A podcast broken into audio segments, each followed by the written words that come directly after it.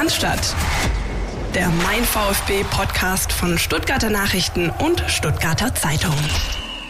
Der VfB Stuttgart feiert seinen zweiten Saisonsieg. Wir gehen im Lauf der Bundesliga-Saison in die zweite Länderspielpause und ich habe zwei Gesprächspartner. Zum einen Philipp Meisel, guten Tag. Grüße. Und Dirk Preis, Sportchef, Stuttgarter Zeitung, Stuttgarter Nachrichten, auch bei uns heute. Hallo Christian, hallo Philipp. Wir haben äh, viel zu besprechen, ne Philipp?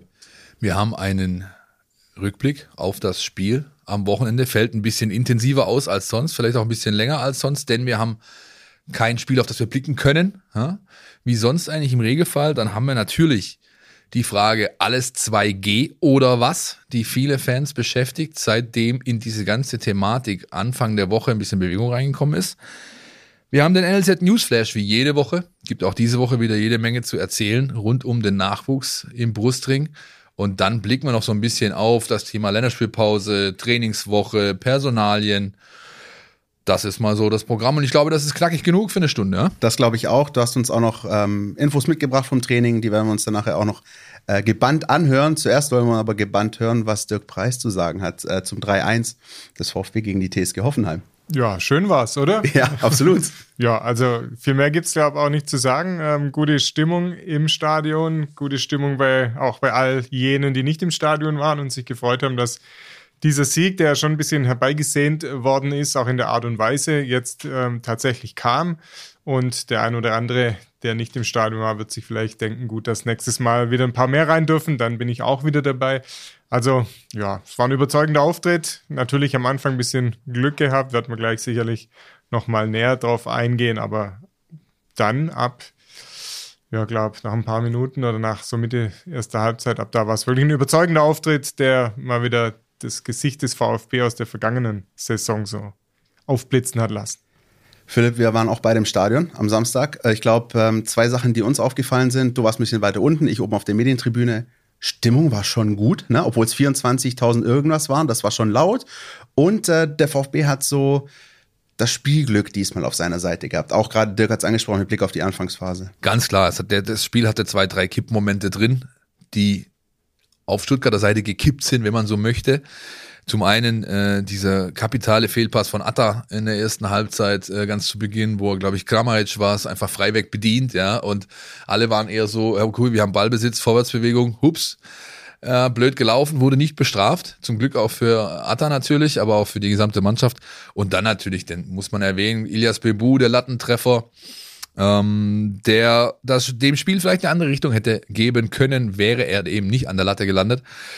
Da aber auch mal wieder äh, hatte ich so, ich habe mir das Spiel nachher nochmal angeschaut, in ganzer Länge noch zwei, dreimal die Zusammenfassung, hatte ich immer wieder meinen alten C-Jugendtrainer im Ohr. Der hat nämlich immer gesagt, wichtiger als einen ordentlichen Huf zu haben, ist die Fußstellung deines Standfußes vor dem Schuss. Und bei Bebu hat man ganz klar gesehen, er ist so leicht kippelig erst aufgekommen, ja, ist, hat keinen guten Stand gehabt, der Fuß zeigt ja auch nicht in die Richtung, wo der Ball eigentlich hingehen sollte. Dann ist er weggekippt, bekommt Rücklage, dadurch geht der Ball an die Latte. Dem VfB soll es recht sein in dem Fall. Das soll nochmal einer sagen, wir würden hier nicht ins Detail gehen. das ist wohl wahr. ähm, ein anderer Punkt, der dann eben dem Spiel die andere Wendung gegeben hat. Also das, was du gerade angesprochen hast, war jetzt eher der Moment, der dafür gesorgt hat, dass der VfB nicht in Rückstand geraten ist. Dann ist der VfB aber in Führung gegangen durch eine Standardsituation, haben wir auch oft beredet, ne? die Bedeutung von Standardsituationen im modernen Fußball, Ecke, Kopfball. Äh, Marc Kempf musste gar nicht hochsteigen, äh, wurde aber perfekt angespielt zwischen zwei Abwehrspielern durch oder Verteidigern, ähm, das 1-0 markiert und das war schon wichtig in dem Moment, ähm, weil von dem Moment an, das hat äh, Dirk auch gesagt, hat sich der VfB stabilisiert. Also du merkst wirklich, wenn die ein eigenes Tor schießen, das macht was mit der Mannschaft. Ja, logisch. Äh, man, also wäre ich Sebastian Hoeneß, hätte ich, glaube ich, äh, wie ein Rumpelschielchen da an der Außenlinie rumgeturnt, denn also das ist Arbeitsverweigerung von Grilic und von Adamian, ganz ehrlich. Wenn der Ball so im Fünfer reinsegelt und du gehst nicht mal hoch, ja, und er kommt von hinten, der kämpft mit seiner, mit seiner Stirnplatte, wuchtet das Ding da rein, das ist Adamian eh auch vor dem 2-0, kommen wir nachher auch noch dazu. Das ist einfach schlecht. Man merkt äh, übrigens wirklich, dass sich Philipp Meisel das Spiel noch in voller Länge ja. angeschaut hat, weil er die zwei Gegenspieler von Marc Kempf noch ganz genau benennen ja, konnte. Ja, ja, ja, Stark. ja. Aber um das Positive hervorzuheben, klar, es ist natürlich der Moment, das ist ja auch fast postwendend nach dem Lattentreffer von Bebu passiert. Ähm, Und dann hat der VfB seine zwei seiner größten Stärken ausgespielt, die er bisher in der Saison hatte äh, oder hat. Sehr stark nach Standards, glaube ich, das sechste Treffer schon äh, nach Standardsituation und auch sehr stark mit dem Kopf. Auch da gehören die Stuttgarter zur absoluten Ligaspitze. Äh, nicht nur was das Tore schießen erzielt, aber auch in defensiven Luftzweikämpfen beispielsweise ist der VfB sehr, sehr stark und das hat sich eben dann auch wieder ausgezahlt. Aber man sagt ja, das, man kann ja auch sagen, es war nur ein Standardtor, der Gegner ist nicht mal mit hochgehüpft, Kempf musste nicht mal hochhüpfen, aber ich finde schon, dass in der Art und Weise diese Torerzielung schon auch diese Überzeugung irgendwie rüberkam. Und das vielleicht auch dann ein Signal wieder an den Rest der Truppe ist, nochmal guck, wir sind da, wir haben uns nicht hier beeindrucken lassen, sondern gehen hier mit allem, was wir haben, wieder rein. Weil die zwei, drei Schritte in, in, in vollen Antritt und dann den Kopf hinhalten, quasi mit dem Kopf durch die Wand sozusagen, die zwei ähm, Abwehrspieler, der eine ist gar kein Abwehrspieler, ähm, haben ihn ja nicht wirklich gestört, den Mark Kempf. Und das war dann doch auch neben dem, neben der Führung, die res daraus resultierte, einfach auch nochmal so ein Signal. Hier, wir hauen uns hier nochmal richtig rein und lassen es heute nicht geschehen, dass der Gegner uns hier wieder die drei Punkte wegschnappt. Dann hat der VfB das 1-0 in die Pause mitgenommen und wir hatten einen kurzen textlichen Austausch in der Pause, Philipp, und waren uns eigentlich sicher, das wird eher schwierig mit zu null auf jeden Fall. Also wir waren uns äh, sicher, dass wird, ähm, der VfB wird noch nachlegen müssen, um, um wirklich die drei Punkte da zu behalten. Ähm, und dann geschah die 60. Minute, Philipp. Auf einer Skala von 1 bis 10, wie viel 11 war das 2-0 von Konstantinos Mavropanos? Das war eine klare 12. Alles klar. Es war eine klare Zwölf. Ich meine, du siehst in diesem, in diesem ganzen Moment siehst du einfach alles, was diesen Spieler auszeichnet. Ich habe schon letzte Saison gesagt, mein absoluter Lieblingsspieler in dieser Truppe. Ich habe vor der Saison gesagt, mein Lieblingsspieler in dieser Truppe. Und jetzt bringt er eben auch wirklich seit Wochen eigentlich schon alles aufs Parkett, was ihn auszeichnet. Dieser unbedingte Wille, Zweikampfstärke, Schnelligkeit. Ja, gab es eine Situation, wo er zurücksprintet und äh, in einen Defensivsprint auf der linken Seite äh, vor der Haupttribüne war das, da hat er mit 35,8 kmh den schnellsten VfB-Sprint dieser Saison angezogen. Ähm, äh, auch Endo hat mal so einen wichtigen Lauf gehabt, wo er zurückläuft und einen blockt äh, über 60 Meter, kurz dann im Fünfer nochmal richtig rankommt. Aber Mavropanos stark und vor allem, er hat dieses, dieses, ähm, dieses Momentum nicht nur ausgenutzt, sondern er hat es dann halt auch veredelt, indem er ganz genau wusste, okay, die zwei ersten, die schüttle ich ab, dann muss ich in die Mitte ziehen, dann habe ich ihn auf dem linken Fuß. Ich sehe, der Torhüter hat einen im Sichtfeld, also spiele ich ihn schön mit der linken Innenseite an den Innenpfosten unten hin. Das ist für einen Torhüter, egal wie gut er ist, quasi nicht zu halten. Und so kam dieses wunderschöne Tor zustande eines der schönsten, wenn nicht das schönste des VfB Stuttgart in dieser Saison mit dem entsprechenden emotionalen Ausbruch. Also äh, du warst oben auf der Tribüne, du wirst die Kurve gesehen haben. Ich habe nur äh, Bier im Nacken gehabt in dem Fall, ja, aber da ging es natürlich schon heftig zur Sache und aus aus aus aus, aus ja aus gutem Grund natürlich. Das war ein Top-Ding und ähm, da knüpft er hoffentlich die nächsten Wochen und Monate an, der junge Mann. Die Entwicklung von Mavropanos Dirk ist schon ähm, auffällig, vor allem jetzt in den vergangenen Monaten, oder? Das, hättest du ihm das so zugetraut? Äh, zugetraut, ja. Letztes Jahr war ja, hat er im Prinzip ähnliche Auftritte schon gehabt, aber es, man hat ja dann oft ähm, zwei Dinge auch bei ihm beobachten können. Das erste war, ähm, dass er relativ früh in den Spielen meistens schon eine gelbe Karte hatte, also weil er dann doch ein bisschen ungestüm in die ersten Zweikämpfe gegangen ist. Und das zweite war, dass er nach 60, 70 äh, meistens humpeln vom Platz gegangen ist. Also da immer so ein bisschen Muskelzwicken, nie ganz schlimm. Also im nächsten Spiel ist er immer wieder aufgelaufen. Also ähm, glücklicherweise hat sie nie äh, das so erwischt, dass er mal eine, eine, richtige schwere Muskelverletzung hat. Und jetzt scheint er das Ganze aber stabilisiert zu haben, ist dazu noch ähm, genauso aggressiv, aber ein bisschen cleverer nochmal in den Zweikämpfen, gerade am Anfang äh, der Partien. Ähm, und das ergibt dann schon ein richtig gutes Gesamtpaket. Und der, der Philipp hat es ja auch angesprochen, so er strahlt halt auch diesen Willen aus und diese Leidenschaft. Ähm, da in, in Bochum ähm, waren wir die, die Woche zuvor gewesen, da hat er, hat er das Tor geschossen ähm, nach dem Eckball, nee, nach dem Freistoß war das damals. Ähm, und hat sich auch unbändig gefreut und war quasi wirklich äh, enttäuscht, hat dann minutenlang noch mit dem vierten Offiziellen diskutiert, warum das jetzt aberkannt worden ist. Also er hätte so gern da schon dieses Tor gehabt und jetzt hat er es dann äh, gegen Hoffenheim äh, nachgeholt und ich glaube, umso schöner äh, war es dann für ihn auch der Moment. Er hat vor allem, das hat auch der Trainer ja im Nachgang äh, vor der Kamera ganz klar zum Besten gegeben und auch völlig zu Recht. Er hat all das verkörpert, was den VfB Stuttgart letzte Saison stark gemacht hat und was ihn auch in diesem Spiel auf die Siegerstraße gebracht hat.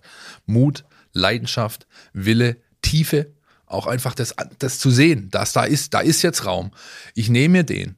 ich galoppiere los, wie, wie Lucio in seinen besten Zeiten, kann man ja fast sagen.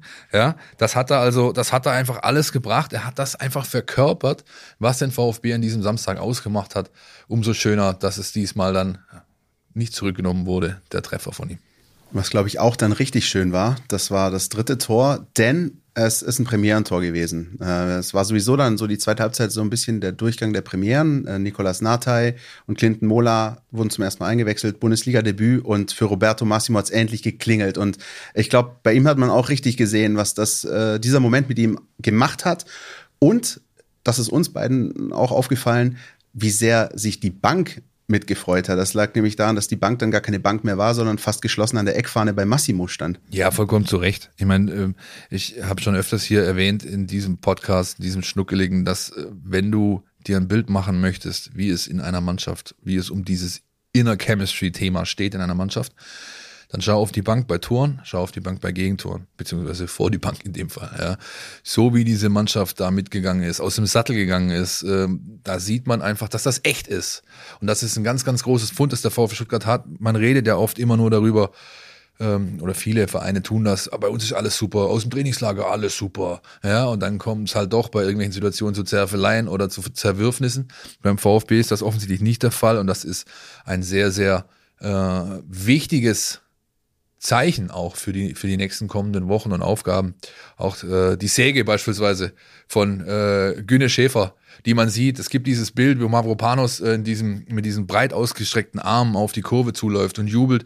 Dann siehst du im Hintergrund Günne Schäfer, der die Säge macht am, am, an, an der Außenlinie. Das ist einfach, das ist äh, zeugt von einem gewissen Team Spirit, der offensichtlich nicht herbeigeredet ist, sondern der ist einfach so da. Und das ist ein wichtiges Pfund, dass der VfB Stuttgart für die nächsten Wochen sein eigen nennen kann.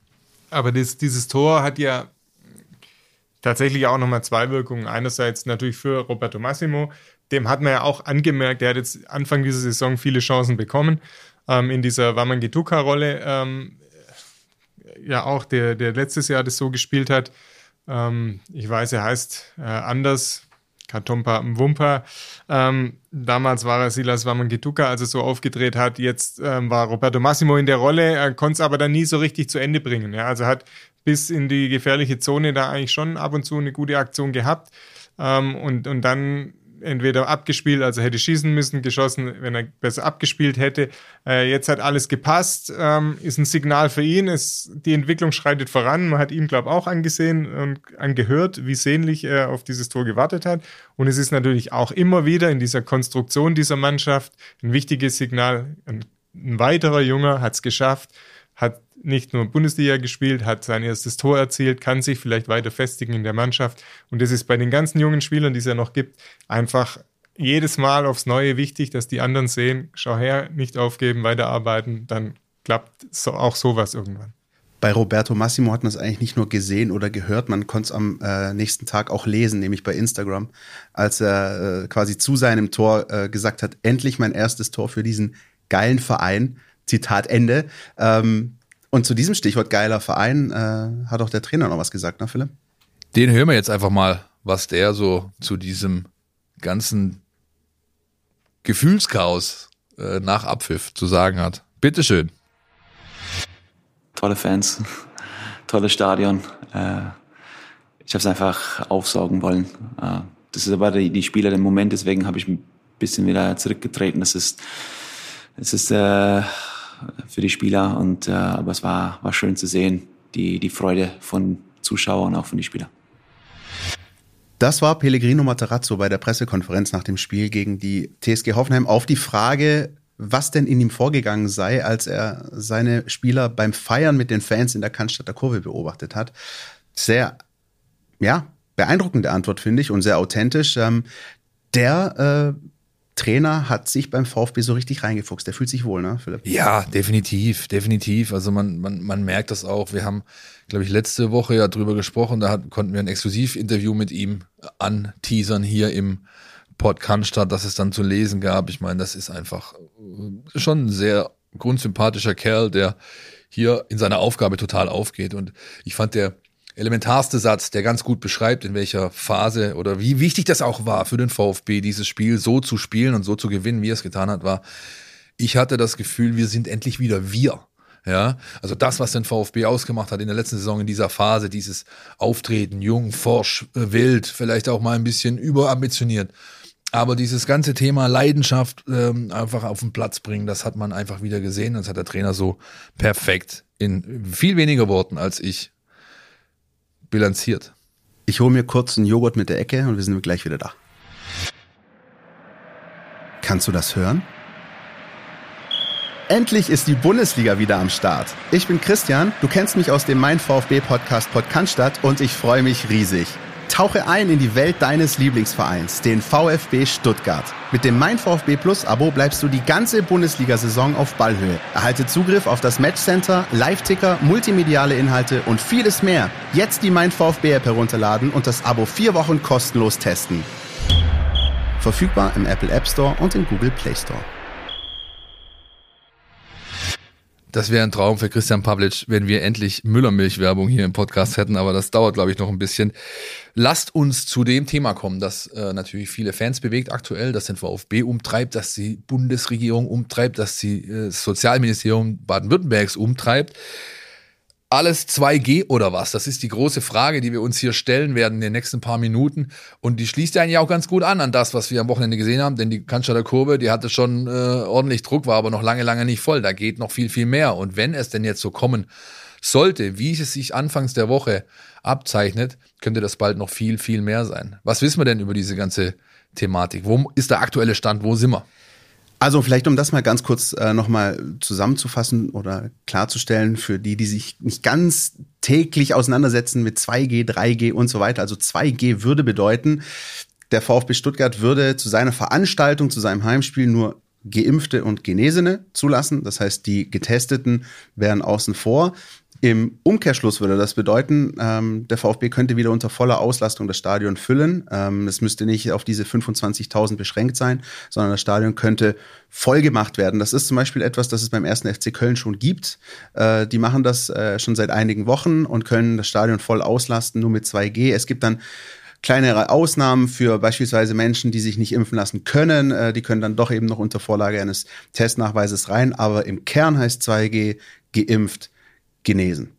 Ähm, der Stand der Dinge ist, dass äh, ich glaube zuerst mal Philipp ne, aus Bayern so der der erste Anstoß kam, wie so oft glaube ich auch äh, politisch. Ähm, äh, Bayern hat dann jetzt auch gesagt, wir stellen nach der Länderspielpause auch um volle Auslastung. Das hängt auch immer mit den Landesverordnungen zusammen, wie der, der jeweilige Stand ist. Und es gibt eben erste Anzeichen, die sich verdichten, dass das möglicherweise auch bald in Baden-Württemberg der Fall ist. Das sind die schönen Stilblüten, die der Föderalismus nun mal für uns hier in Deutschland bereithält. Ja, ähm, in NRW, wie gesagt, äh, wird schon hier und da gehandelt. Frankfurt äh, darf, glaube ich, 40.000 jetzt reinlassen, demnächst auch unter 2G oder 2G Plus mit bestimmten Bereichen, wo da, sage ich mal, die nur Getesteten äh, ähm, dann sich aufhalten dürfen.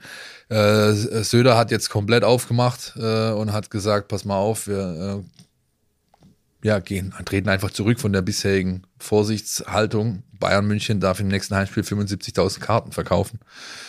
Und das werden die auch, weil jeder weiß, äh, die Bayern haben seit Jahr und Tag eigentlich fast eine 100% Auslastung. Die haben die Hütte voll immer. Ich gehe davon aus, dass es bald wieder so sein wird bei ihnen. Und ähm, in Baden-Württemberg hat sich jetzt das Sozialministerium zu Wort gemeldet und gesagt, dass man eben genau das möchte. Nämlich unter 2G-Regelung dürfen Veranstaltungen, Gastronomen und so weiter ähm, diese bisherigen Vorsichtsmaßnahmen äh, fallen lassen, sozusagen. Und das betrifft natürlich auch das Stuttgarter Stadion, alle Stadien in Baden-Württemberg. Aber mit dem VfB wäre es so möglich, dann äh, bald wieder voll auszulassen. So er denn die Karten verkauft, da kommen wir vielleicht gleich noch dazu. Ähm, hat sich dann, der, der Club hat sich dann auch kurz danach zu Wort gemeldet in Person von Tobias Kaufmann, dem Leiter um Unternehmenskommunikation, er gesagt, der VfB und seine Fans, wir sehnen uns danach, endlich wieder äh, komplett aufmachen zu dürfen.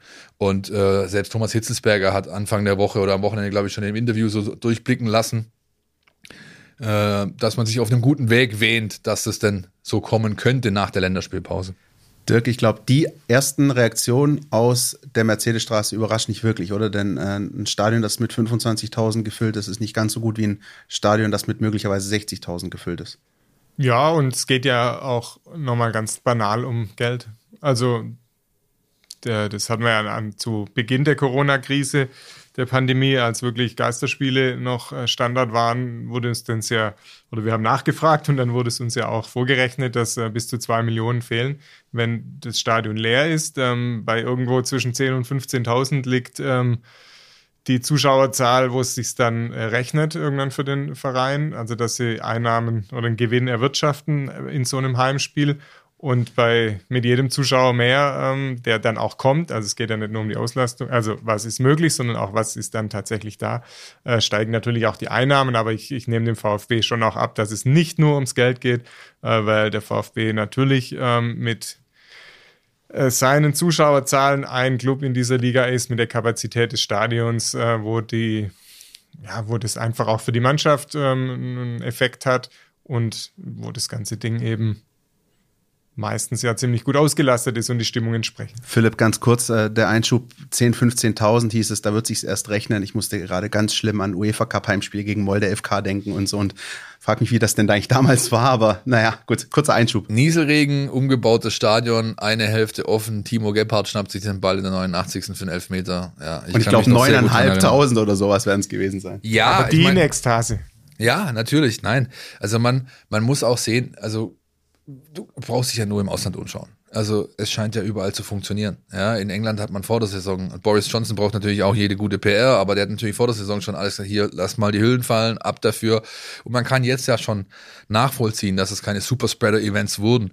Frankreich dasselbe Ding. Gut, da hauen sie sich ständig auf die Nuss, deswegen ist hier und da jetzt gerade Auswärtsreiseverbot und so weiter. Ja, aber ich meine, das ist auch ähm, es, das, die, das kommt ja auch in Deutschland an. Die Leute sehen das ja, ja.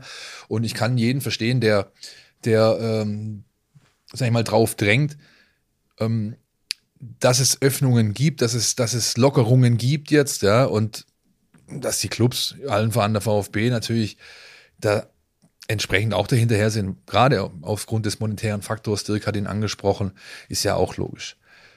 Zu der Thematik 2G oder was? hat auch unser Kollege Heiko Hinrichsen seine Meinung. Die hören wir uns jetzt mal an. Querpass, der Kommentar unserer Redaktion. Die Landesregierung in Baden-Württemberg bringt es auf den Weg und der VfB, so viel ist jetzt schon klar, er wird mitziehen.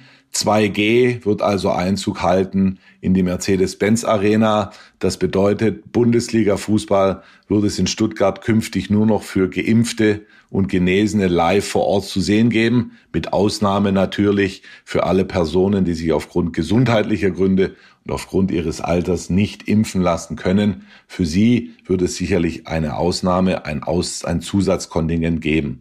Warum ist dieser Schritt so nötig? Warum ist er eigentlich der fairste und gangbarste Weg?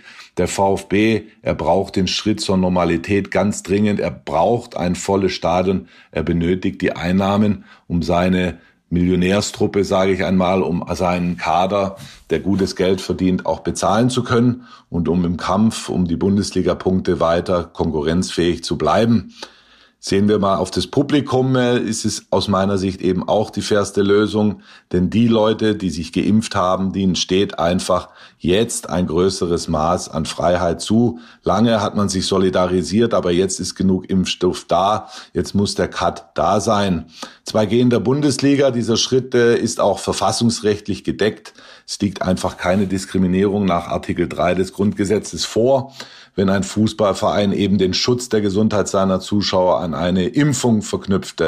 Das ist aus meiner Sicht auch gut so, dass eben auch die Anbieter im Sport genauso wie Hoteliers oder Gastronomen eben grundsätzlich frei entscheiden können, wen sie als Kunden haben möchten und wen eben nicht. Grundlage hierfür, ich habe es gesagt, muss aber sein, dass stets auch ein angemessenes Kartenkontingent für negativ getestete Personen existiert, die sich nicht impfen lassen können. Also 2G kommt in Stuttgart aus meiner Sicht äh, der einzige gangbare Weg zurück in die Normalität und äh, damit zurück zu euch.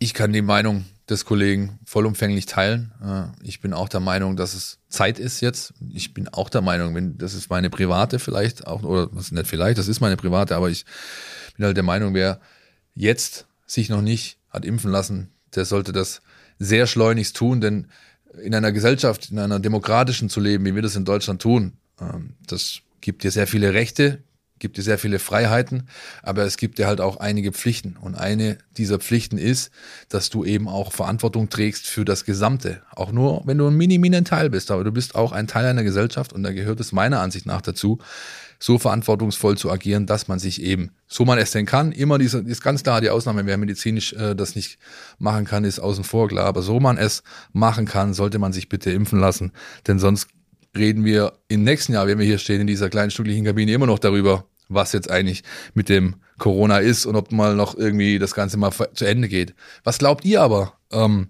was in zwei Wochen in Stuttgart im Stadion los sein wird? 24.000 hatten wir jetzt, werden es 60? Ja, wir hatten ja zuletzt immer diese, man hat es ja beschrieben, mit so einer Skepsis einerseits, andererseits, dass sich vielleicht der ein oder andere, die eine oder andere äh, zu Hause mittlerweile auch ganz wohl fühlt und sagt, äh, auf äh, meinem Flachbildschirm äh, sieht der Fußball auch ganz nett aus, ich brauche da gar nicht mehr ähm, mit Stadtbahn, U-Bahn, S-Bahn hinfahren und mir das live im Stadion anschauen.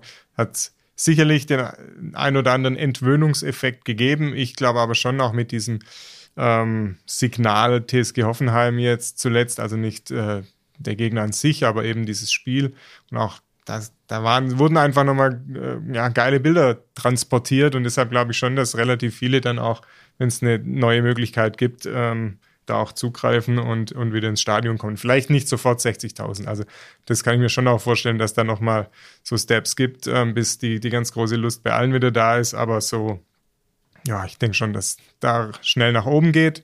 Aber zu dem, was du gesagt hast, Philipp, ich glaube, wir könnten noch viel, viel ähm, sorgenfreier über das Thema äh, Stadionöffnungen äh, sprechen, wenn halt diese, diese Impfquote ein bisschen nach oben gegangen wäre. Aber die, ähm, die hängt ja hartnäckiger als Kräuter Fürth im Tabellenkeller, hängt die bei diesen 68, 69 Prozent. Deshalb ähm, hätten sich, glaube ich, auch alle diejenigen, die die Entscheidungen treffen, ähm, werden Veranstaltungsorte geöffnet, gewünscht, dass man das heute, also jetzt zu diesem Zeitpunkt auf Basis von vielleicht 80 Prozent äh, Impfquote machen kann. Das ist leider nicht passiert. Trotzdem äh, denke ich, müssen wir all denen, die es gemacht haben, die sich schützen, ähm, sich und andere schützen, dann auch diese Gelegenheiten wieder geben. Ich höre mich nicht widersprechen bei all dem, was ihr beide gerade gesagt habt. Ähm, habe gerade kurz äh, in der Zwischenzeit noch meinen Kalender gezückt, denn es ist noch ein bisschen hin bis zu diesem Spiel gegen Union Berlin, denn wir haben es ja angesprochen, gerade ist die Länderspielpause. Dann spielt der VfB erst noch in Mönchengladbach und dieses Heimspiel gegen Union ist am Sonntag, den 24. Oktober um 17.30 Uhr. Ähm, ich glaube, das ist durchaus realistisch, dass das bis dahin in, in dementsprechend auch in die Wege geleitet sein wird. Ähm, das ist genug Zeit, das auch vorzubereiten aus VfB-Sicht. Da muss man auch organisatorisch ja viel bedenken. Du musst ja eigentlich, nicht nur eigentlich, du musst auch dafür sorgen, dass das Personal, das vor Ort ist, Ordnungsdienst und so weiter, die fallen auch unter diese 2G-Regel. Das muss also alles funktionieren. Ähm, und dann bin ich einfach mal gespannt, wie viele kommen. Ich glaube, es ist gar nicht so elementar, ob jetzt 60.000 oder 50.000 oder 45.000 da sind. Ich glaube, ähm, es geht zum einen darum, dass wirklich ein weiterer Schritt in Richtung Normalität vollzogen wird. Ich glaube, das ist wie gesagt, auch finanziell wichtig, aber auch emotional. Ähm, und zum anderen einfach der, der nächste Schritt, der nächste Schritt, nicht nur was den Fußball angeht, sondern was das gesellschaftliche Zusammenleben angeht, was ähm, auch wenn darum geht, wenn wir abends weggehen, in die Stadt wollen und so weiter. Das alles gehört einfach dazu und ein Besuch im Fußballstadion ist ein Teil davon. Ähm, ich bin echt gespannt, wie sich das entwickelt. Ich ähm, habe das sehr, sehr intensiv beobachtet, was in Köln passiert ist, wie das auch in Köln diskutiert wurde. Äh, Alexander Werle, kennen wir hier auch alle sehr gut noch aus äh, VfB-Zeiten, ähm, war da immer so ein bisschen das Gesicht dieser, dieses 2G-Konzepts in Köln, hat er immer darüber gesprochen, wenn es darum ging, fand ich persönlich ähm, sehr überzeugend.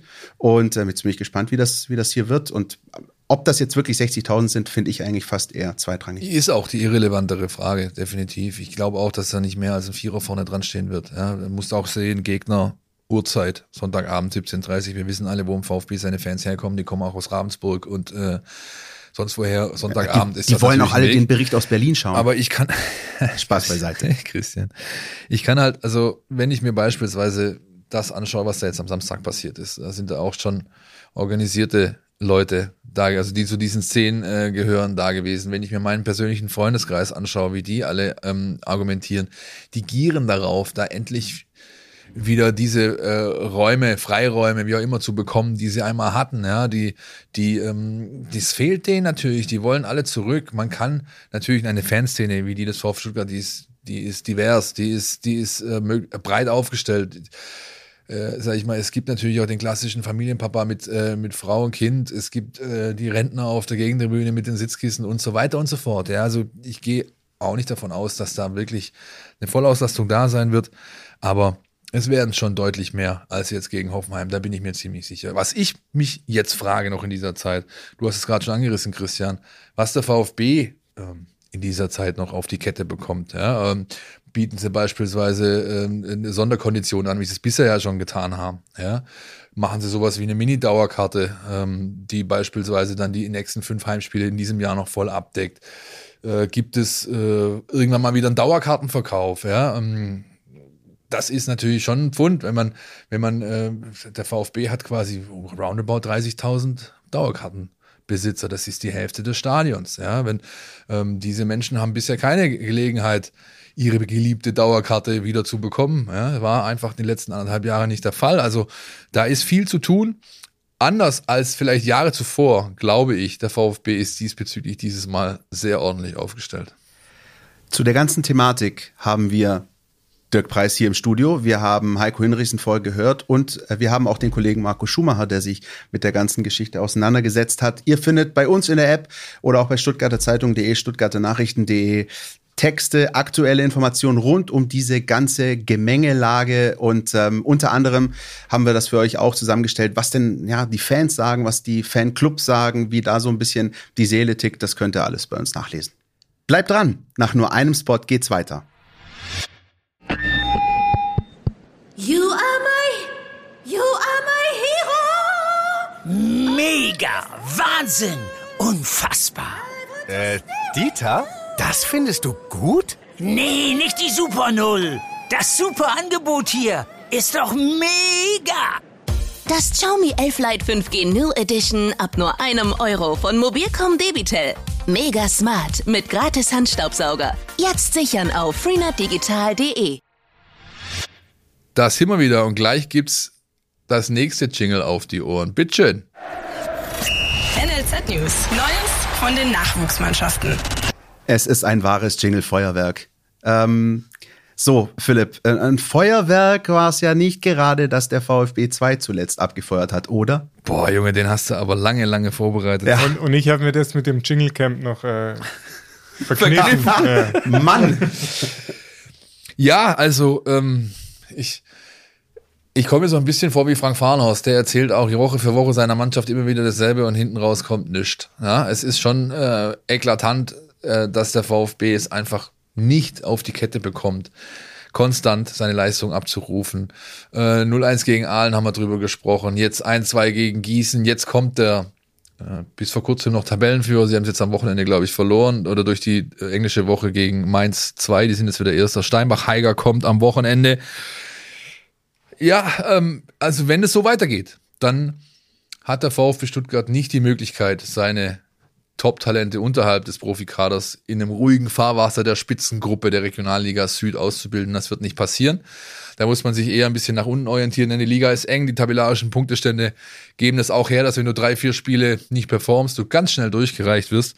Und das ist ganz, ganz sicher nicht das, was sich Frank Fahrenhaus vorgestellt hat. Ja, er hat immer noch die Personalsituation, die ihm natürlich Sorgen bereitet.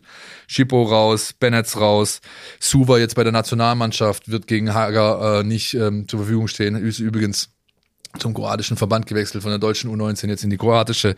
Äh, der Kollege Rekdal äh, spielt für die norwegische U20 ist unterwegs. Äh, Luca Bazzoli hat sich eine Ampelkarte abgeholt, kann nicht kicken. Ähm, ja, das ist tatsächlich alles andere als rosig.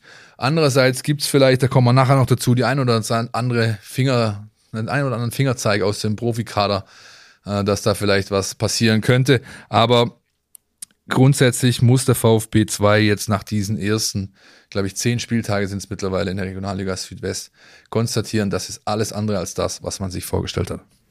Ich glaube, es ist wirklich so, wir sprechen schon seit Wochen darüber und äh, aus dieser Wellenbewegung, zumindest ergebnistechnisch, kommt der VfB 2 gerade nicht so raus. Wer aber zumindest für Schlagzeilen gesorgt hat zuletzt, das ist ein äh, Neuzugang, der wirklich schon, ich glaube, sechsmal getroffen hat, ne?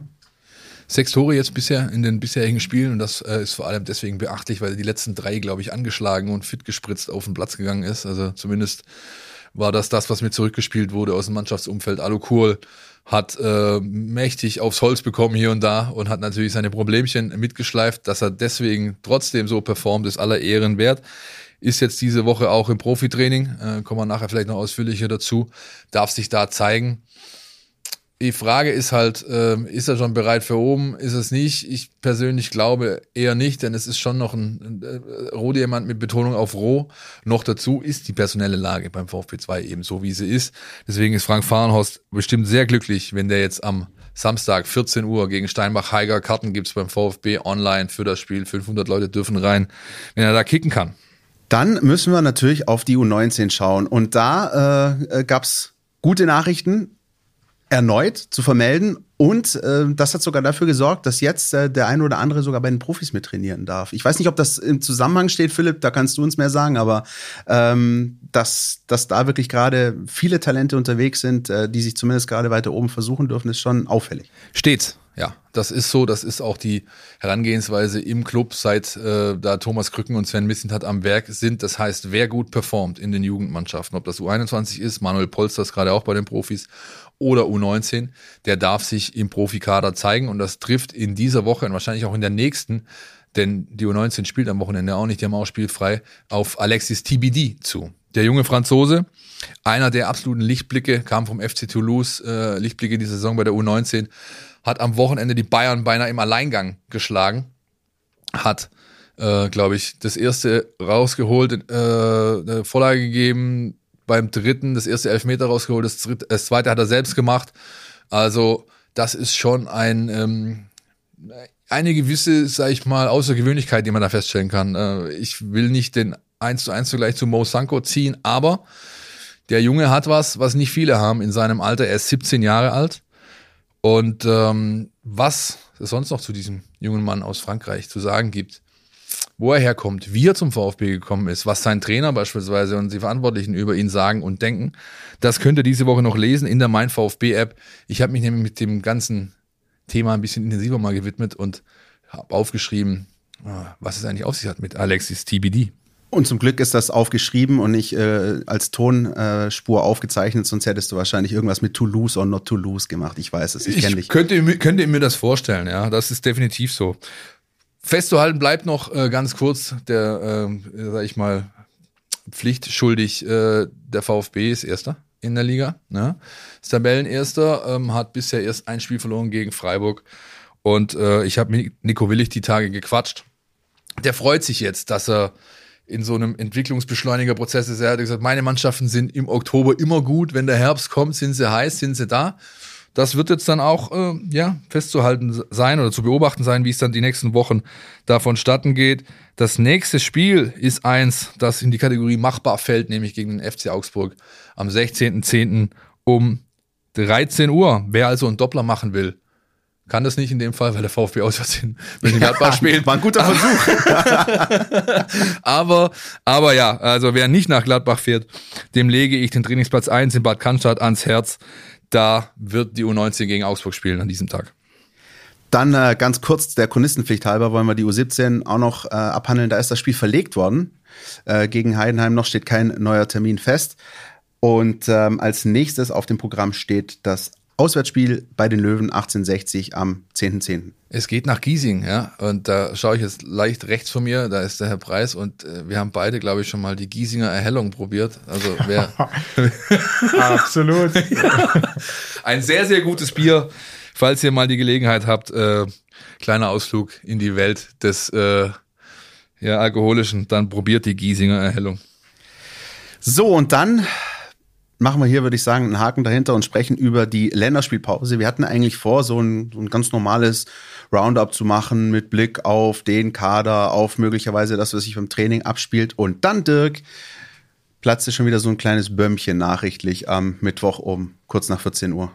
Ja, ähm, das Thema Corona hat den VfB wieder eingeholt und zwar nicht nur mit der Diskussion, ähm, wie viele Zuschauer ins Stadion dürfen, sondern leider Gottes wieder auch ähm, wer betroffen ist in der Mannschaft. Es gibt zwei weitere Corona-Fälle. Wir hatten ja im Sommer, Ende Juli, Anfang August, äh, rund oder im Vorfeld des Testspiels gegen den FC Barcelona die ersten drei Fälle mit Sasa Kalajdzic, Tangi Kulibali und Nicolas Nathai.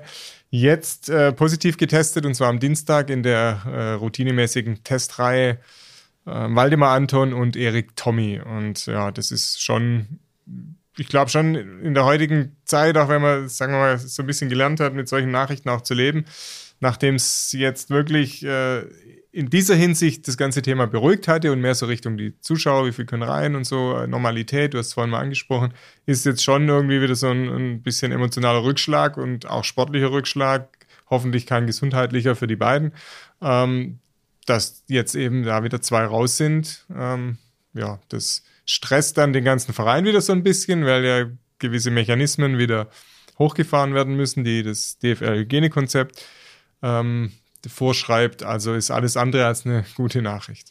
Sportlich äh, vor allem deswegen, du hast ja gerade angesprochen, nicht nur, weil die beiden, Erik Tommy und Waldemar Anton, jetzt in häusliche Quarantäne müssen, sondern weil sie das zwei Wochen lang müssen und dementsprechend keine Option sind. Das steht jetzt schon fest für das Auswärtsspiel in Mönchengladbach. Philipp, ähm, deine ersten Gedanken bei der Nachricht? Ja, ich finde es einfach, also ich bin, ich habe noch den Satz von Sven Missentat im Ohr, dass er sagt, unsere Jungs sind verantwortungsbewusst und äh, wir zwingen niemanden. Ich bleibe trotzdem bei meiner Meinung. Das gilt für jeden Teilnehmer einer Gesellschaft, äh, ob der Profisportler ist oder nicht. Ich finde es unverantwortlich. Ich finde es nicht in Ordnung.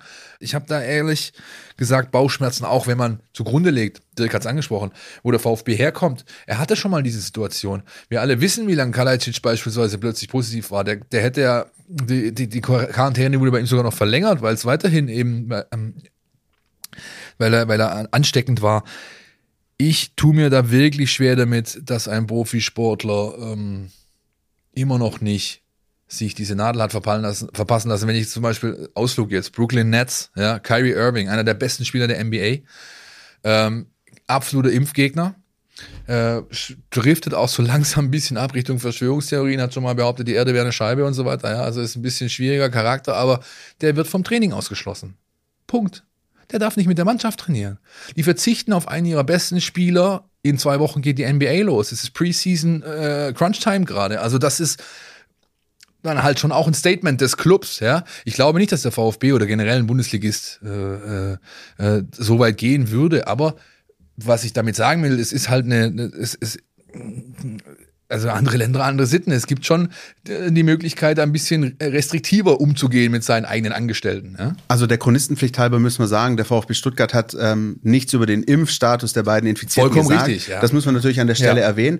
Aber ähm, ich glaube, Dirk, wir sind uns trotzdem einig, dass, dass der Profifußballbereich oder hier die Bundesliga auch immer noch ein Thema hat. Also jetzt heute habe ich beispielsweise die Meldung gelesen, dass Hertha BSC äh, seinen ungeimpften Spielern die Tests nicht zahlt, sondern die müssen die jetzt aus der eigenen Kasse zahlen.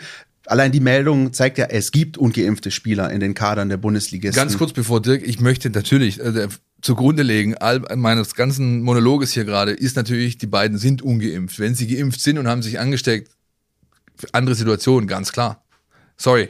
Ja, also man sagt ja so gern, ähm, auch ein Bundesliga-Kader oder ein Bundesliga-Verein ist dann irgendwo wieder Abbild der Gesellschaft. Ich habe vorhin ja von diesen nicht mal 70 Prozent gesprochen, die die erste Impfung ähm, äh, sich haben geben lassen. Deshalb ist es ja völlig ähm, wahrscheinlich, dass äh, solche Quoten auch in einzelnen Bundesliga-Vereinen existieren und damit hast du eben das Problem, dass wenn es dann diese Fälle gibt, ähm, hat es eben die Auswirkung auf den ganzen Verein, auf womöglich irgendwann auf die sportliche Leistungsfähigkeit der Mannschaft insgesamt. Ja, du musst auf einen Spieler längere Zeit verzichten. Der ist ja nicht, der muss sich auskurieren, der muss wieder in Form kommen, der sitzt dann wieder auf dem Spinningrad zu Hause im Wohnzimmer und eben nicht, ähm, macht nicht äh, Wettkampftraining mit der Mannschaft, bestreitet kein Testspiel morgen und dann hat es eben für die ganze Mannschaft, für, die, für den ganzen Verein eben wieder eine Auswirkung. Aber ja, ich bin der, logischerweise wird es die, diese ungeimpften Spieler und dieses Thema natürlich in allen Vereinen noch geben. Ja. Jürgen Klopp hat jetzt ähm, am Wochenende behauptet, 99 Prozent seiner Spieler seien geimpft. Wenn er das mit Sicherheit sagen kann, dann Glückwunsch. Ähm, dann hat er kein Thema damit. Ähm, jetzt die Daily Mail hat ähm, in einem Bericht ähm, geschrieben, dass in der Premier League äh, über zwei Drittel oder fast zwei Drittel der aller Spieler nicht geimpft sein. Ich weiß nicht, wo da die Wahrheit dann liegt, aber es bleibt ein Thema. Ähm, ja, aber ist kein anderes als in der Gesellschaft. Ja, absolut, da hat Dirk natürlich vollkommen recht. Ja, ähm, er hat übrigens auch äh, gerade verraten, dass wir Mittwoch aufnehmen, ja, aber das macht nichts. Äh, wisst ihr, kennt er von uns, ja. Ähm, Fragst du wegen des Testspiels? Das Testspiel, genau, das ist der Punkt. Also äh, Stand jetzt, wo wir hier stehen, Mittwochnachmittag, ist nicht sicher, dass der VfB Stuttgart äh, um 15 Uhr gegen den SV Sandhausen unter Ausschuss der Öffentlichkeit am, im Robert-Stien-Stadion testet. Kann sein, dass das dennoch geschehen ist, denn hat Dirk ja vorhin auch vollkommen korrekt gesagt, in dieser routinemäßigen Testreihe, die morgens vor den Trainingsstarts äh, ähm, eben abläuft, wurden alle anderen aus dem Staff als auch dem restlichen Kader negativ getestet. Insofern wäre es natürlich durchaus möglich, dieses Testspiel durchzuziehen. Wie es ausgegangen ist, lest ihr natürlich wie immer zuerst in der VfB-App, in der Mein VfB-App, lest da wer gespielt hat, wie gespielt hat, so sie denn gespielt haben. Ein paar Bildchen gibt's auch vom Spiel zu sehen. Und dann äh, kann ich eigentlich nur noch an dieser Stelle ein paar Trainingseindrücke loswerden vom Mittwochvormittag. Äh, der VfB hat äh, ein sehr, oder Maderazzo hat ein sehr knackiges äh, Trainingseinheitchen dahingestellt. Das waren nur 60 Minuten. Aber diese 60 Minuten nach dem üblichen Warm-up äh, mit 10 Minuten Athletik-Fokus äh, ging es auf Kleinfelder mit mehreren Toren, teilweise bis zu vier Toren, äh, sehr zur Sache. Also da wurde ähm, auf die Tube getreten. Es ist auch klar, diese Länderspielphasen nutzt man vor allem im, zum Anfang als Trainer immer gerne, um nochmal so ein bisschen Belastungstest einfach anzubieten. Ja, da kann man anders trainieren als eben in der normalen, regulären Spieltagswoche. Es gab einige Personalien, die auffällig waren. Wir haben TBD schon angesprochen, wir haben Kohl angesprochen, wir haben Polster angesprochen. Pippo Förster hat ohne Drosselung trainiert, äh, White Fagir hat trainiert. Wie es um diese Jungs steht und welche Rolle die Rekonvaleszenten beim VfB spielen können in den nächsten Wochen, das hört ihr am Freitagmorgen im Pod Cannstatt Spezial. Dann gibt's aber eine Personalie, Philipp, über die kannst du uns noch ein bisschen mehr erzählen. Das ist Lee Egloff. Ich glaube, das hat viele Fans gefreut, jetzt unter der Woche zu lesen, ähm, dass auch er wieder mit dabei ist, weil er ist ja schon so ein bisschen ja, das Nummer eins Talent, wenn man sich mit Leuten unterhält, sagen wir, Mensch, was ist eigentlich mit dem, wann kommt der, wie sieht's aus? Da gibt's jetzt zumindest eine nächste Entwicklung, ein nächstes Schrittchen. Die gibt es tatsächlich. Er hat äh, sehr gut gearbeitet in der Reha-Welt und ist jetzt wieder wie Silas Katompa auch auf dem Trainingsplatz, kann also erste individuelle Einheiten absolvieren unter Anleitung der Athletik-Coaches. Ähm, ich habe, wenn es um diesen Namen geht, habe ich immer wieder diesen Tag im Sommer 2020 ähm, vorm inneren Auge. Ich saß damals im Stadion des glorreichen FC Kitzbühel. Ja, und äh, das gab diese Zweikampfsituation. Daniel Didavi gegen Lee Eckloff. Eckloff lässt ihn stehen. Didavi fällt, fällt Eckloff auf den Fuß. Syndesmoseband Anriss. Da begann diese ganze Leidenszeit für diesen jungen Kerl. Seitdem hat er ein, zwei Regionalliga-Einsätzchen gehabt und wurde, glaube ich, bei den Profis äh, irgendwie in einem Testspiel eingesetzt, vielleicht sogar in der Bundesliga für ein paar Minuten, aber nicht wirklich. Hat in der zweiten Liga gespielt, ja. meine ich. Ja, ja. 14 Bundesliga-Minuten. Danke, Dirk. Dafür haben wir dich da. Ähm, und es wurde eben lange Zeit versucht, diese Mittelfuß-Thematik, die er hat, konservativ zu behandeln. Äh, das ging zweimal schief. Und jetzt hat man sich dazu entschieden zu operieren. Die Operation ist jetzt eine Weile her. Man hat dasselbe gemacht wie bei Manuel Neuer. Äh, man hat ihm im Mittelfuß, linker Mittelfuß, Außenseite eine äh, Schraube eingesetzt, die da für Verbesserungen sorgen soll. Es ist offensichtlich mittlerweile so weit, dass er eben erste Schritte auf den Platz gehen kann. Und wenn der VfB so wie, mit ihm umgeht, wovon ich ausgehe, wie mit seinen anderen äh, Jungs, die gerade eben auf dem Weg zurück sind, wird es mindestens noch vier bis eher sechs Wochen dauern, ehe Lee Eckloff wieder mal richtig in einem Teamtraining teilnehmen kann. Aber er ist auf einem guten Weg, vielleicht so gut wie schon lange nicht mehr. Ich muss ganz kurz nochmal zur Einordnung tatsächlich nachfragen. Du hast diese Szene gerade angesprochen, als das mit Daniel Didavi passiert ist. Wann war das nochmal? Sommertrainingslager 2020. Sommertrainingslager 2020, 2020 in Kitzbühel, ja. ja. Alles klar, dann war das sozusagen äh, wieder zu Bundesliga-Zeiten, deswegen hatte ich da noch eine andere Zeitschiene gerade Ja, im weil Kopf. er im, äh, hat äh, im DFB-Pokal im Februar 2020 äh, beim Spiel gegen Bayer Leverkusen, als schon ganz viele andere junge Spieler auf dem Platz standen, kam dann am Schluss auch noch Lilian Eckloff äh, auf den Platz. Da hat er quasi den ersten Auftritt im Profiteam gehabt und ähm, ja, dann durfte er ins Trainingslager mit im Sommer und da ist es dann passiert. Wahnsinn. Und das ist echt, ähm, ja, eine ne Zeit, das ist jetzt schon über ein Jahr her und ähm, ja, man, man kann einfach nur hoffen, dass diese Schritte weitergehen und dass, dass der Weg weiter nach oben geht. Denn Ich glaube, ähm, das hast du auch gemerkt, zum Beispiel an Reaktion, Philipp, als wir eben diese Meldung dann hatten. Das, äh, das interessiert die Fans. Ja, ist doch ganz klar. Ich meine, das ist ja auch das, wofür das ganze NLZ arbeitet, nämlich eigene Jungs nach oben zu bekommen. Ja, und das ist eben, äh, ist, ist Eckloff ist das Paradebeispiel. Das ist der Golden Boy des, des Clubs. Das, er gilt als das größte Talent, das der VfB Stuttgart aus den eigenen Reihen die letzten fünf, sechs Jahre produziert hat. Ja, und dass die Fans das natürlich äh, gutieren, weil sie auch nach Identifikation gieren ein Stück weit, als es natürlich was gibt. Ja, wir können euch, also die Älteren unter uns werden sich erinnern, aber die Zeiten, als hier Andi Hinkel zum ersten Mal rumgesprungen ist, war das, das zum Beispiel, das war dasselbe. Ja, später Serdar Tasci und wie sie alle heißen das Muster, das da dahinter ist, ist, ist dasselbe. Nämlich, dass sich die Fans natürlich freuen, wenn einer von uns, einer aus der Region, ja, äh, Lee kommt aus Bretzfeld, ist bei Heilbronn da hinten, wenn, wenn so einer hier äh, mit dem Brustring in der Bundesliga spielen darf. Ja, und abwarten, ich weiß auch, dass man in seinem Umfeld sehr vorsichtig ist mit dem, mit der Herangehensweise, eher äh, drosselt auf die Bremse drückt. Schauen wir einfach mal. Ich kann mir aber schon vorstellen, dass sollte nichts mehr passieren, er in diesem Jahr nochmal Mannschaftstraining absolvieren kann. Ja, und vielleicht auch mal in der Regionalliga Hallo sagt, wenn es die Fitness und die Form zulassen. Bisher 163 Minuten in der Regionalliga Südwest. Was ist denn los Dirk mit Preis, dem? was ist los? Sehr gut, sehr gut, sehr gut. Unser Mann am Statistikbrett, Dirk Preis. Ähm, vielleicht eine Sache noch äh, Länderspielpause heißt natürlich auch, der VfB hat gerade nicht unbedingt alle Mann zur Verfügung. Heute Morgen waren es 18 bei dem Training, das ich beobachtet habe, abzüglich schon Tommy Anton, haben wir drüber gesprochen. Acht Mann sind unterwegs, dazu sieben Jugendspieler, die lassen wir außen vor, aber ähm, da bleibt natürlich auch zu hoffen. Gerade bei den Jungs, die am meisten belastet wurden bisher, Wataru Endo beispielsweise, dass die ohne Wehwehchen zurückkommen, oder was meint ihr? Ja, das ist ja jetzt auch ein Stück weit eine neue Situation mit der, und das war ja auch in der äh, Anfang der Saison, als dann schon ein bisschen gerumpelt hat, war das auch ein Thema und zu Recht auch ein Thema. Die Jungs ähm, haben sich in Szene gesetzt in der vergangenen Saison, sind jetzt auch in den Nationalmannschaften teils erstmal berufen worden, teils eben von einer ähm, Ergänzungsrolle in eine verantwortungsvollere Rolle. Das heißt, sie spielen auch unter der Woche in diesen Länderspielpausen ein, zwei, manchmal sogar drei Spiele. Ähm, das ist Belastung, das, ist, ähm, das sind Reisen, das ist ähm, mentale Belastung. Das musst du auch erstmal äh, verpacken. Das, da lächelt wahrscheinlich ein, ein, Spieler des FC Bayern drüber, ja, der das dann seit äh, 10, 12 Jahren kennt, äh, unter der Woche Champions League Länderspiele und dann eben den Liga-Alltag. Aber für die Jungs ist es teilweise neu und ähm, das ist dann auch wieder ein, ein Step im Lerneffekt, der aber auch Auswirkungen hat auf das Gesamtgefüge, weil die halt vielleicht auch mal in einem mental, körperlich müden Zustand eben da zurückkommen. Ne? Das hat nach der letzten Länderspielpause zumindest schon mal funktioniert. Bleibt auch zu hoffen, dass es diesmal auch so ist. Es sind insgesamt acht Spieler, die unterwegs sind, sieben Junioren dazu.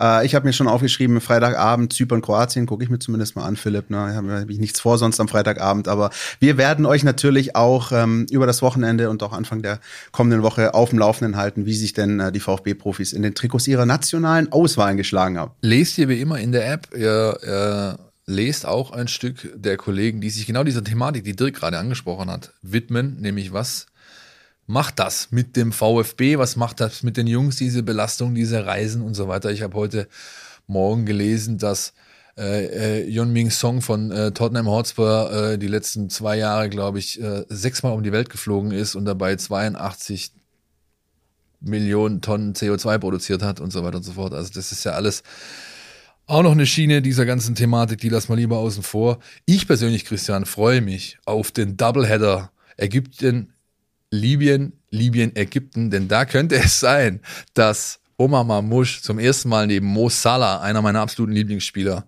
im ägyptischen A-Nationaldress auflaufen wird. Das äh, ist gut, dass wir uns da ein bisschen aufteilen. Übrigens, kleine Anekdote noch. Ähm, am äh, vergangenen Samstag gegen Hoffenheim hatte ich ein paar Reihen hinter der Medientribüne eine kleine äh, ägyptische Delegation im Stadion, die wirklich bei jeder Aktion von Mamouche sowas von durch die Decke gegangen sind. Das war großartig. Also da merkt man auch, ähm, ja, man muss sich ja nur mal anschauen, was mit Mo Salah, wie, wie das in seiner Heimat, wie er da verehrt wird und was für einen Status er hat. Gott, das ist ein ja. Gott. Ja. Äh, also ich glaube, da hast du dir jetzt nicht das falscheste aller Spiele ausgesucht.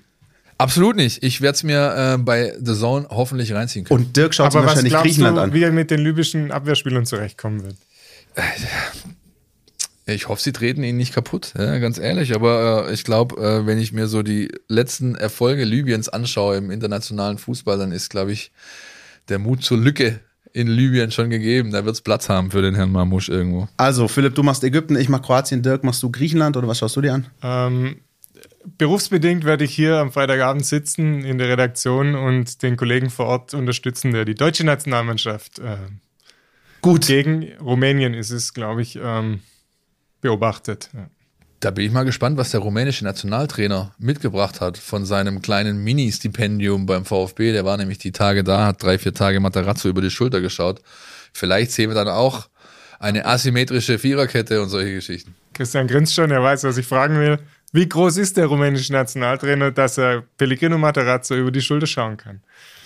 Sehr interessant, ja. Äh, werden wir euch sofort äh, auspacken aus sämtlichen Datenbanken. Also ähm, und übrigens äh, spielt ja die deutsche Nationalmannschaft nach dem Rumänien-Spiel dann in Nordmazedonien. Da könnte man sich beispielsweise den Sportsfreund Darko Chulinov anschauen, der bei Schalke momentan keinen ganz so guten Stand hat. Ich glaube, das ist auch kein so uninteressantes Spiel für VfB-Fans. Nee, absolut nicht. Äh, Wie es übrigens um die VfB-Leihspieler steht, das könnt ihr immer montags nach den Regelspieltagen bei uns in der Mein VfB-App lesen. Da gibt's auch immer die Zusammenfassung dieser fünf Jungs. Wie haben sie sich am Wochenende performt? Und ich verspreche euch jetzt schon, in einer der nächsten Folgen werden wir uns ausführlich dem Sportskamerad Leo Münst widmen, der gerade beim FCSG in St. Gallen mit Peter Zeitler äh, gegen den Abstieg kämpft in der Schweizer ersten Liga.